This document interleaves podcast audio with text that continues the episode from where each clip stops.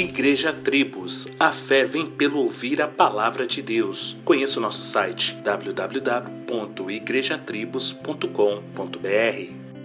Salmo 32 diz o seguinte: Enquanto eu mantinha escondidos meus pecados, meu corpo definhava de tanto gemer, pois dia e noite a tua mão pesava sobre mim.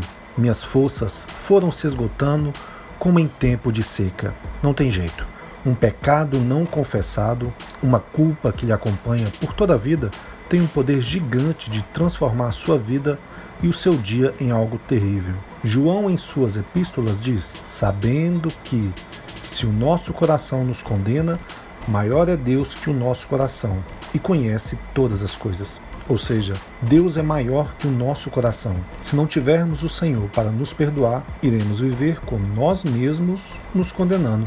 Isto não tem nada e nem ninguém que lhe possa restaurar, a não ser Deus, é claro. Então, para não viver com o seu coração te condenando, preso, amargo, faça como o salmista Davi, inspirado por Deus. Confessei-te o meu pecado e a minha maldade não encobri. Dizia eu: Confessarei o Senhor as minhas transgressões, e tu perdoastes a maldade do meu pecado. Tenha um excelente dia e que Deus te abençoe.